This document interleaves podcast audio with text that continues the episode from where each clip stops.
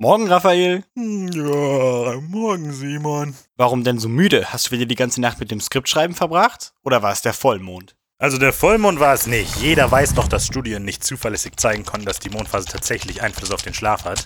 Das stimmt, aber wusstest du, dass im British Medical Journal zwei Studien veröffentlicht wurden, die gezeigt haben, dass Hundebisse bei Vollmond doppelt so häufig waren wie gewöhnlich? Aber eine weitere Studie, die in australischen Krankenhäusern durchgeführt wurde, ergab, dass Hundebisse weniger wahrscheinlich sind, wenn es Vollmond ist. Ähm, cool. Warum erzählst du mir das? Weil ich nicht wusste, wie ich sonst in die Episode einbauen soll. Ich habe ein ganz mieses Gefühl bei der Sache.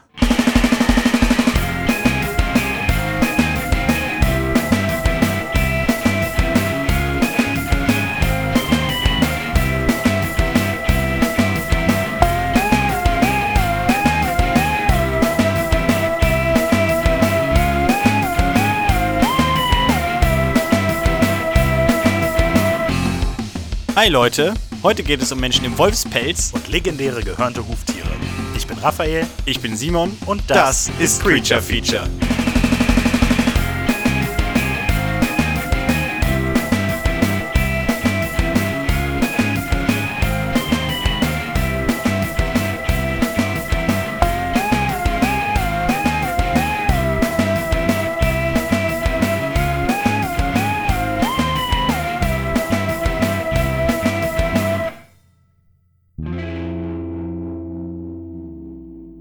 Okay, du hast dir also Werwölfe zum Thema gemacht, ja? Richtig, also erstmal das Wichtigste vorweg. Wo sind wir hier? In Gévaudan, Frankreich. Wir haben den 30. Juni 1765, mitten in der Nacht. Sieht doch eigentlich ganz friedlich aus. Noch ist es das auch. Mir gefällt nicht, wie du das sagst. Also, warum sind wir hier? Heute wird der Wolf von Gévaudan sein erstes Opfer reißen und wir können live dabei sein. Mir gefällt auch nicht, dass wir in deinen Beiträgen dazu neigen, einfach dazustellen, während schreckliche Dinge passieren. Du weißt doch, dass wir nicht eingreifen dürfen, weil wir nicht wissen, wie sich das auf die Realität und Gegenwart ausübt. Wie bei Star Trek. Stimmt wohl. Da haben wir wohl keine Wahl, was? Außer dass bei Star Trek die erste Direktive natürlich immer wieder verletzt wird, da Kirk und seine Crew einfach nicht zusehen können, wenn etwas Schlimmes. Ja, ja, ja. Aber wir sollten sowas wohl wirklich nicht riskieren. Das hier ist kein Science-Fiction-Format. Genau, das hier ist alles echt. Also wo war ich? Ach ja. Ein Mensch wird von einem Werwolf gebissen und verwandelt sich nun selbst jeden Vollmond zu einer Bestie, die halb Wolf und halb Mensch ist. Der übrigens auch der Name, denn im Germanischen heißt Wer so viel wie Mann. Also Werwolf, Mannwolf, wenn man so will. Richtig. Der Werwolf verliert dann die Kontrolle und reißt wahllos Menschen und Tiere. Man sagt, dass er nur durch eine Silberkugel getötet werden kann. Hat das eigentlich irgendeinen anderen Grund, als dass man Silber für heilig hält? Wahrscheinlich nicht. Oh, da vorne kommt auch schon das Opfer. Du freust dich viel zu sehr darüber, weißt du das? Der Wald ist so dunkel und die Nacht so kalt. Ich bin ein kleines Mädchen und werde nicht mehr alt. Na, na, na, na, na. Nanu, was bist du denn für ein großer Wolf? Komm her. Was ist das? Irgendeine große, hundeähnliche Gestalt hat sie angegriffen. Man kann in der Dunkelheit ja kaum etwas erkennen. Das ist der Werwolf, den wir uns heute ansehen werden. Er wird hier noch die nächsten Jahre einiges an Problemen machen. Okay, ähm, warum springen wir nicht einfach direkt an den Zeitpunkt, wo er erledigt wird und du erzählst mir da alles weitere? Weil die Sache nicht so einfach ist. Sonst wäre es ja auch langweilig. Genau. Ist das mein Herz? Lass uns doch gehen. Ja, gute Idee. Also, unser nächstes Ziel ist der September 1765.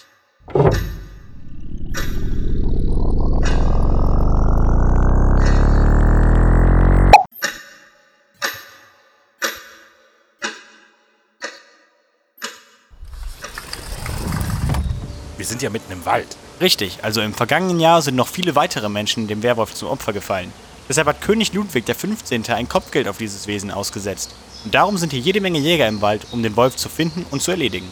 Erstaunlich, dass man damals erst nach einigen Todesfällen von Menschen ein Kopfgeld auf einen Wolf aussetzt. Und im 21. Jahrhundert wird groß über Abschuss diskutiert, wenn es nur ein paar Vorfälle mit Wölfen gibt, die weniger scheu sind als sonst. Ja, stimmt schon. Aber lass uns kurz rausgehen. Der Wolf müsste hier in der Nähe sein.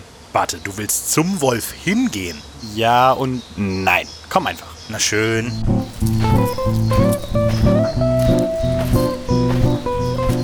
Stopp! Da vorne. Was? Oh, das ist aber ein ziemlich großer Wolf. Genau. Aber wir haben doch helllichten Tag. Hatten wir überhaupt Vollmond, als der erste Mord passiert ist? Genau darauf will ich raus. Das hier ist kein Werwolf, sondern einfach ein sehr großer Wolf. Warum schaut er denn in unsere Richtung? Das gefällt mir gar nicht. Kommt hierher. Zurück zur Maschine. Schnell! Ah! Raphael! Verdammt, steh wieder auf! Er ist schon zu nah. Da werde ich ihn wohl verprügeln müssen, wie das Kappa auch. Was? Dann komm doch her, Wolf. Aber wir sollten uns vorher voreinander verbeugen. Feuer! Verdammt, Simon, hast du gerade geschossen? Nein, womit denn? Ich habe geschossen. Der Wolfskadaver gehört mir. Danke. Keine Ursache. Ich bin übrigens François de Boitern.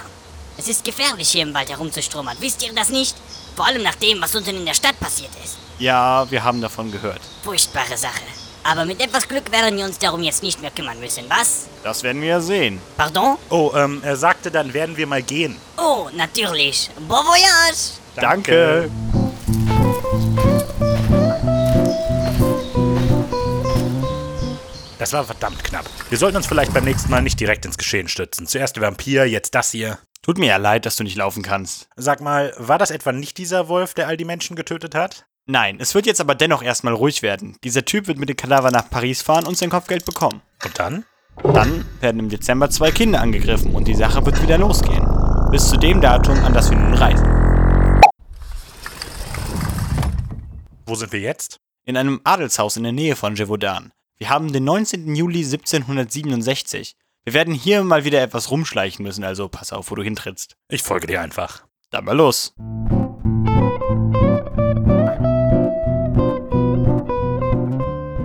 Wir sind hier, weil heute der Dorfbewohner Jean Chastel ein Tier im Wald erschoss, angeblich mit einer Silberkugel. Der Kadaver wurde hier hingebracht, um vom Notar begutachtet zu werden. Und wegen diesem Gutachten bzw. dem Kadaver sind wir jetzt hier. Verstehe. Alles klar, niemand da. Dann müsste hier. Wow, ist das der Werwolf? Ja, diesmal wirklich. Also, so halb. Du weißt ja, wie das mit den Monstern hier ist. Das ist wirklich ein großes Tier. Aber ich hätte es mir anders vorgestellt. Hier ist der Bericht des Notars. Lies ihn einfach mal vor. Okay. Herr Marquis hatte dieses Tier in sein Schloss in Besque, Pfarrerei Charret, tragen lassen. So haben wir uns entschlossen, uns dorthin zu begeben, um es dort zu untersuchen. Herr Marquis ließ uns dieses Tier vorführen.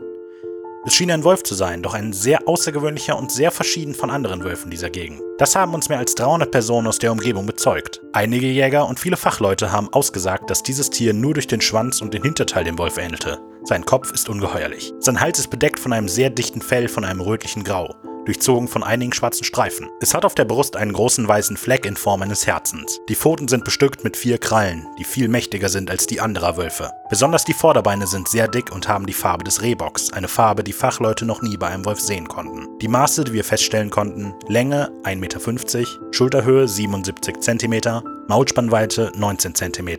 Länge Schwanzwurzel bis zum Kopfoberteil 99 cm. Schulterbreite 30 cm, Durchmesser des Schwanzes 9,5 cm. Hm. Also heutzutage geht man davon aus, dass es sich um einen Mischling aus einer Dogge und einem Wolf handeln könnte. Und damit ist der Fall aufgeklärt? Das hat die Leute getötet? Nun, davon sind nicht alle überzeugt. Zunächst ist die Pause nach dem Erlegen des großen Wolfes, wo wir dabei waren, durchaus seltsam. Außerdem gibt es Spekulationen, dass Jean Chastel das Tier selber gezüchtet und auf Menschen abgerichtet hat, um sich an den Leichen der Opfer zu vergehen. Denn Überlebende berichten, dass das Ungeheuer kaum Interesse an dem Vieh gezeigt hat und nur auf Menschen losging. Andere behaupten, er habe das Tier erlegt und präsentiert, um damit einen Serienmörder zu decken. Was durch die Aussage des jungen Jacques-André Pertefet, der berichtete, von einem Mann im Wolfpelz angegriffen worden zu sein, etwas an Plausibilität gewinnt. Also keine zweifelsfreie Erklärung. Verstehe. Genau, und dabei werden insgesamt 240 Überfälle, 53 Verletzte und 112 Todesopfer dem Wolf zugeschrieben. Wow, das sind wirklich verdammt viele. Dieser Fall zeigt aber leider auch ein paar untypische Charakteristiken für Werwölfe, wie man sie eigentlich kennt. Der Vollmond zum Beispiel hat nichts mit den Angriffen zu tun. Mit dem Mond ist das ohnehin so eine Sache, habe ich gehört. Gerade für Bauern war früher der Mond sehr wichtig. Viele Bauernregeln schreiben vor, bestimmte Tätigkeiten zu bestimmten Mondphasen durchzuführen. Die Fixierung von Menschen auf den Mond ist also eine sehr alte Tatsache und hat auch praktische Gründe. Denn Mond und Nachthimmel wurden zuverlässig als Kalender genutzt. Der Vollmond galt in der alten Folklore auch generell als Auslöser für Schlaflosigkeit und Wahnsinn. Außerdem hält sich hartnäckig das Gerücht, dass Wölfe den Mond, insbesondere den Vollmond, anheulen was aber überhaupt nicht stimmt. Das Gerücht geht wahrscheinlich auf die Nachtaktivität der Wölfe zurück. Ein Zusammenhang zwischen Mondphase und Wolfsverhalten konnte man aber noch nie nachweisen. Allerdings ist das Gerücht immer noch weit verbreitet und wahrscheinlich der Grund, warum man davon ausgeht, Werwölfe seien nur während des Vollmonds aktiv. Der Werwolf an sich ist aber schon ein so altes Fabelwesen, dass es wohl kaum möglich ist, die Ursprünge der Sage zweifelsfrei herauszufinden und einen einzelnen Auslöser gab es wohl kaum. Tollwut zum Beispiel ruft aggressives Verhalten als Symptom hervor. Wie schon bei Vampiren sind die Ähnlichkeiten erstaunlich. Tollwut kann durch Bisse von infizierten Tieren übertragen werden, möglicherweise Wölfe. Die infizierte Person wird aggressiv und ihr Speichelfluss erhöht sich. Man könnte glauben, das kranke Tier sei ein Werwolf gewesen und nun verwandelt sich die gebissene Person, die zunehmend aggressiver und sich animalischer verhält, auch in einen. Außerdem gibt es die sogenannte Lykanthropie. Sie bezeichnet die Wahnvorstellung, dass sich ein Mensch in ein Tier, möglicherweise ein Wolf, verwandelt. Diese kann mit Schizophrenie oder Psychose einhergehen, ist aber allgemein ein eher seltener Fall. Gibt es nicht auch diese Krankheit, dass ein Mensch extrem behaart ist? Hat man solche Menschen nicht auch Wolfsmenschen genannt? Genau, diese Krankheit heißt Hypertrichose. Sie wird ausgelöst durch einen Gendefekt. Aber tatsächlich wurden diese Wolfsmenschen als Kuriositäten an Höfen von Königinnen gehalten und auf Jahrmärkten zur Schau gestellt. Außerdem geht mit der Krankheit kein aggressives Persönlichkeitsprofil einher, also vermutlich nicht die Ursache, aber vielleicht visuelles Vorbild. Also ist der Ursprung einfach unklar? Tja. Und deswegen wurden Menschen, die bezichtigt wurden, Werwölfe zu sein, auf dem Scheiterhaufen verbrannt. Genau, in der Neuzeit war es eben genug, wenn man einfach unter Folter gestand, ein Werwolf zu sein. Na dann lieber nichts wie weg hier, was? Ich habe mir diesmal etwas wirklich ganz Außergewöhnliches für uns ausgesucht. Ach ja, was denn? Den frühen Vormittag an einem leicht bewölkten Frühlingstag. Okay, was ist der Kniff? Müssen wir in eine dunkle Höhle oder so? Nein, nein, draußen an der frischen Luft und ich hoffe, dass wir heute sogar ein Wesen vor dem Tod retten können. Ui, das klingt ja bislang nach einem gewaltigen versteckten Haken, aber ich merke schon, dass du ihn mir nicht sagen willst. Du bist einfach zu misstrauisch. Nicht jedes Fabelwesen hat etwas mit Tod oder Gewalt zu tun, weißt du? Pass auf, ich zeig's dir.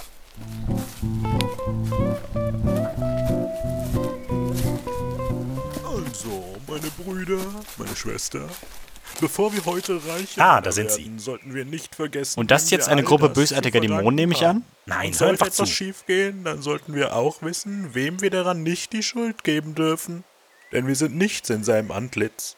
Aus dem Buche Hiob, Kapitel 39, Vers 9. Gott erinnert Hiob an seine Überlegenheit. Meinst du, das Einhorn werde dir dienen und werde bleiben an deiner Krippe? Kannst du ihm dein Joch anknüpfen, die Furchen zu machen? Warte, hat er gerade Einhorn gesagt? Moment, das muss ich Magst du dich auf überprüfen. es verlassen, dass es so stark ist? Und wirst es dir lassen arbeiten? Magst du ihm trauen, dass es deinen Samen dir wiederbringe und dir deine Scheune sammle? Möge Gott uns auf unserer Jagd. Ah, hier. Amen. Hiob 39,9. Wird der Büffel willig sein, dir zu dienen? Bleibt er an deiner Krippe über Nacht? Hier steht nichts von einem Einhorn. Warte, du hast eine Bibel dabei? Klar, man weiß ja nie, wann man mal ein unterhaltsames Bibelzitat zur Auflockerung braucht. Hier zum Beispiel, Apostel 20,9.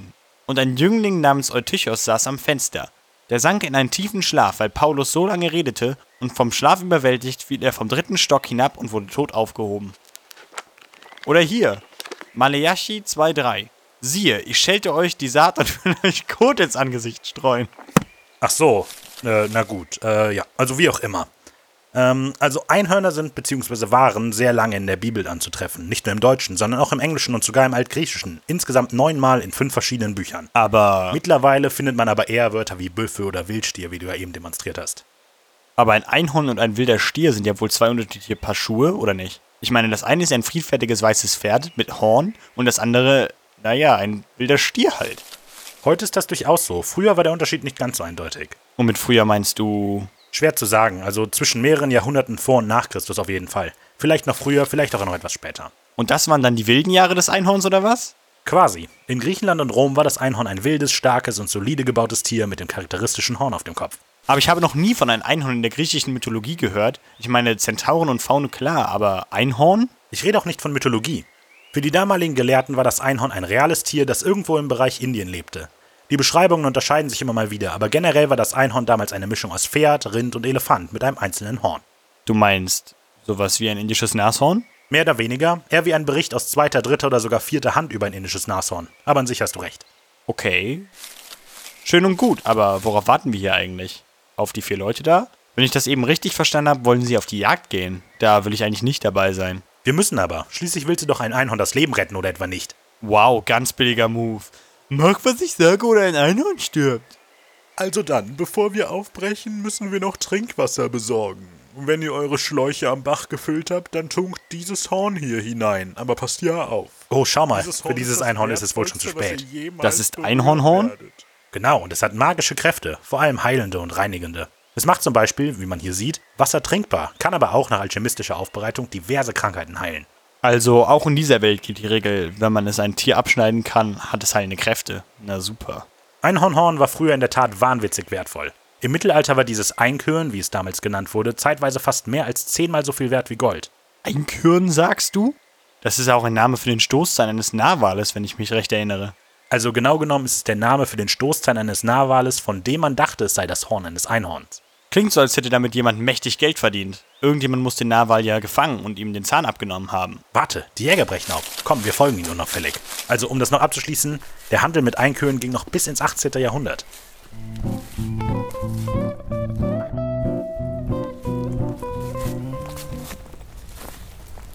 Wie war das jetzt eigentlich mit den Einhorn in der Bibel? Also gemeint war offensichtlich eine etwas andere Version des Einhorns. Aber warum wurden diese Übersetzungen über die Jahre geändert? Ich nehme mal an, dass es nicht an einem Mangel von Beweisen lag. Vielleicht ja doch. Also im Hebräischen ist an den entsprechenden Stellen von einem Tier die Rede, das Reem heißt. Das Problem, niemand weiß eindeutig, was ein Reem eigentlich ist. Bei der ersten Übersetzung ins Griechische mussten die Übersetzer deshalb aus dem Kontext kombinieren, welches Tier gemeint sein könnte. Und so kam eben dann das Einhorn ins Spiel. Ach so, verstehe.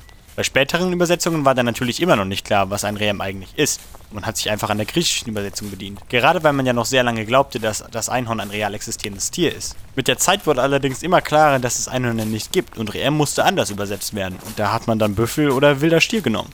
Exakt. Heute geht man davon aus, dass Reem das Wort für den Vorfahren der modernen Rinder, den Auerochsen, war. Aber wie wurde aus einem Tier, das eher mit einem Stier vergleichbar ist, ein fast magisches Symbol der Reinheit und Unschuld? Zeit und Kunst natürlich. Als das Einhorn in die Bibel aufgenommen wurde, wurde es auch auf die Kunst losgelassen. Und da es keine reale Vorlage für Einhörner gab, außer vielleicht frühere Beschreibungen, begannen Künstler ihre eigenen Interpretationen. Mit der Zeit wurde das Einhorn immer stärker mit Jesus selbst verbunden und aus dem einst wilden Stier mit tödlichem Horn wurde ein Symbol der Unschuld. In seinem Extremstform eher mit einem Reh vergleichbar als mit einem Stier.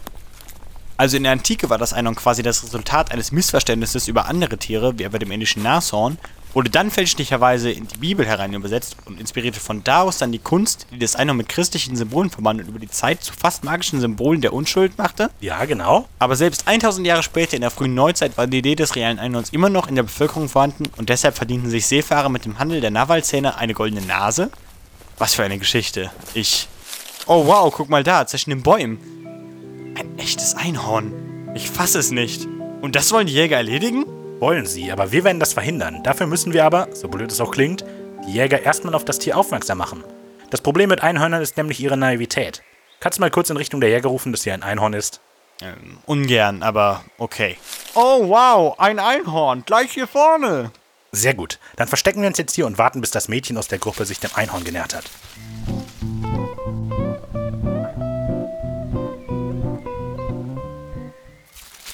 Da kommt es ja endlich. Weißes Kleid, ordentlich gekämmte Haare. Deshalb hat das so lange gedauert. Der hat ja ein komplettes Makeover bekommen. Ein bisschen dick aufgetragen, wenn du mich fragst. Aber wo sind die anderen? Die warten wahrscheinlich irgendwo da vorne auf den richtigen Moment. Guck mal, das Einhorn. Es geht direkt auf das Mädchen zu, das sich mittlerweile hingesetzt hat. Okay, pass auf. Wenn sich das Einhorn neben das Mädchen gelegt hat, springen wir auf, machen Radau und verscheuchen das Tier. Einhörner sind nämlich sehr leicht zu ködern, weil sie sich zu scheinbar unschuldigen Jungfrauen hingezogen fühlen und dann recht leicht erledigt werden können. Ohne diesen Köder gelten sie dafür als quasi unfassbar. Alles klar, dann mach dich bereit. Drei, zwei, eins. Jetzt! Hey, hier drüben! Ah, hey! lauf schnell hey! weg, Einhorn! Ah! Los, Einhörni! Ja, sehr gut. Das Einhorn rennt weg und sollte jetzt zumindest dem Mädchen gegenüber nicht mehr so leichtgläubig sein. Hey, ihr da, was soll das? Na wartet. Oh verdammt, lauf schnell zur Maschine!